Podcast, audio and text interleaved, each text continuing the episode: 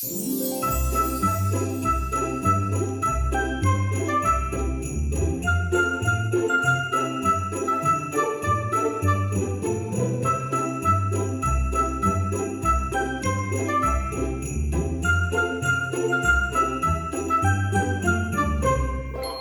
sigamos, sigamos abriendo el corazón in a Merry Christmas. Te había contado en el primer episodio que te iba a ir contando el significado que para mí tiene la Navidad. En el primer episodio te conté que el primer significado que tiene para mí es de esta memoria que logré reconocer de recordar a mi mamá tan feliz en esta época, tan pero tan feliz.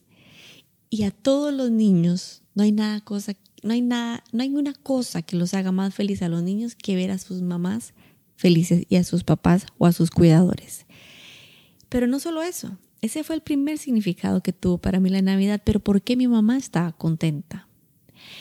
Yo la recuerdo creando, diseñando, decorando, envolviendo, comprando. Era, era aquella fascinación en los papeles, en las bolas, en el ciprés, las guirnaldas, las carchas, una cosa espectacular. Te cuento y vuelvo a sentir la emoción por todo el cuerpo. Era esta mamá feliz creando. Ha sido más fascinante. Esa forma de ella de crear y de darnos a nosotros y de dar al otro se me quedó en el corazón. Para mí la Navidad, con ella lo aprendí, que era esta temporada, era esta época en la que sencillamente todo se multiplicaba, era como esta, esta capacidad de que el corazón se hacía más grande y dábamos, y dábamos, y dábamos, y creábamos, y sorprendíamos. Ay, no, qué cosa más divina. Recuerdo a mi mamá haciendo limpiezas en la casa para sacar todo lo que ya no usábamos y llevarlo a las personas que lo necesitaran y al mismo tiempo la, la recuerdo, así es que la recuerdo con bolsas gigantes de cepillos, de champús, de colas que llevábamos al hogar siembra. Tengo recuerdos, esos recuerdos son de cuando yo tenía 5 o 6 años. Pero es que no paran esos recuerdos. Todas las navidades era como lo que ya no ocupábamos lo cedíamos y al mismo tiempo lo que los otros ocupaban que no tenían lo comprábamos. ¿Me, entiendes cómo se, se, activó en mi piel eh, la época navideña como, como dar y dar y dar un poquito más? Y en la medida en que daba mi mamá y que, y que nos, nos mostraba cómo se daba, al mismo tiempo recibíamos ese gozo de vuelta. Ay no, qué cosa más espectacular. Pues este episodio se trata de varios hechos curiosos de cómo para mí este, este modelo de dar se convirtió en mi forma también de experimentar la Navidad. Pues resulta que puede ser, yo empecé a trabajar a los 18 años, yo creo que yo tenía como 20 y estaba trabajando en un call center. Y adivinen qué pasó en Navidad. Yo le dije a mi supervisor, no, hay que decorar este call center entero, hay que decorarlo.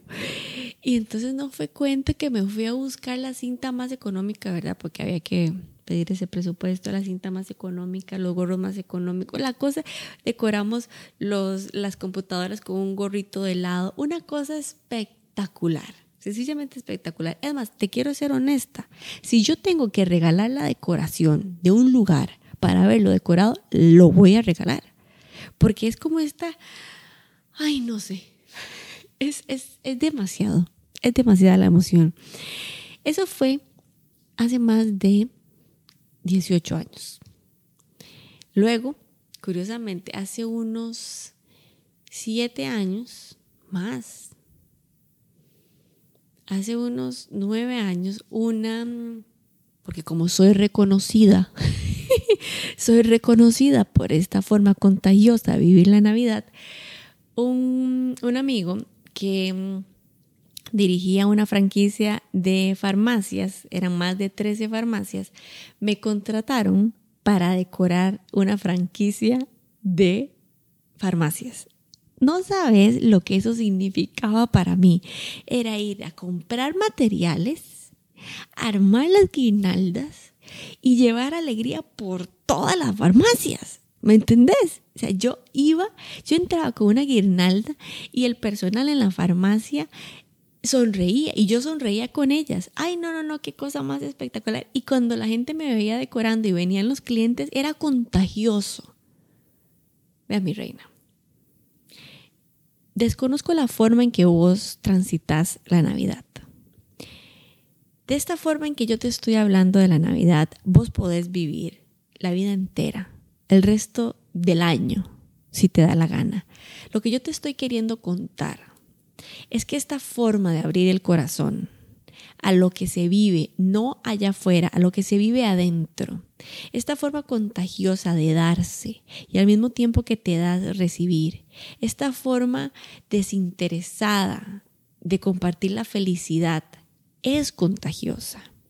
Se dice que las personas que tienen un estado de conciencia de paz alteran y alcanzan a 90 mil personas con su vibración.